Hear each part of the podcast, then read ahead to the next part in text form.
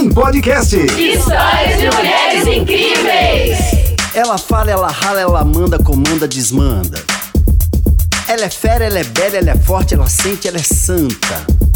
Ela explica, ela indica, ela fica, ela comunica. Comunica. É história, memória, ela é moda, incomoda, ela é foda. Ela peita, respeita, ela deita só quando ela quer. Ela é mulher. Respeita a mulher.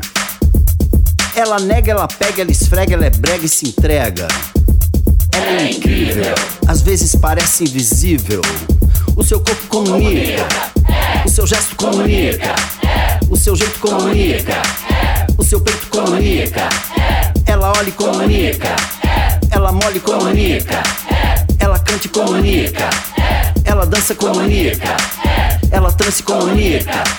Empodera e comunica. É, agora senta que lá vem história.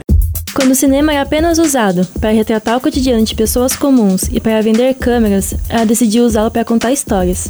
Alice Guy Blaché foi a mãe e, por que não, a real criadora da sétima arte, mais uma mulher apagada dos livros de história. Nascida em 1873, a francesa estudou datilografia e estonografia, o que rendeu a oportunidade de trabalhar como secretária em uma empresa de fotografia, em 1894. Mais tarde, a empresa se tornaria pioneira Gaumont Film Company, produtora de filmes.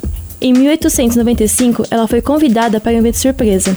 Lá, ela conheceu a primeira câmera que projetava filmes em uma tela. O filme projetado foi A Saída da Fábrica, dos irmãos Lumière, que basicamente era um registro do cotidiano.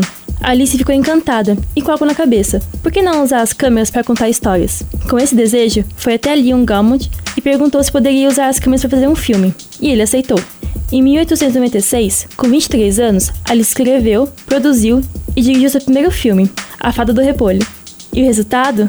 Alice foi promovida a chefe de produção e a primeira mulher diretora nesse período, o que naquela época não era muito comum. Alice foi pioneira em muitos aspectos cinematográficos. Um deles foi produzir filmes narrativos. Além disso, teve a ideia de usar a gravação de áudio junto à imagem e desenvolveu técnicas para efeitos especiais e coloração de cenas.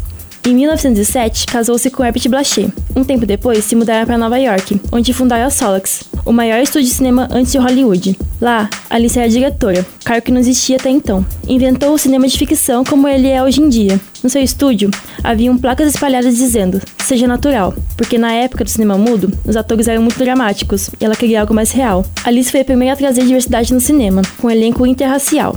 O A Fool and His Money foi o primeiro filme com elenco inteiro negro, sem preconceitos e estereótipos.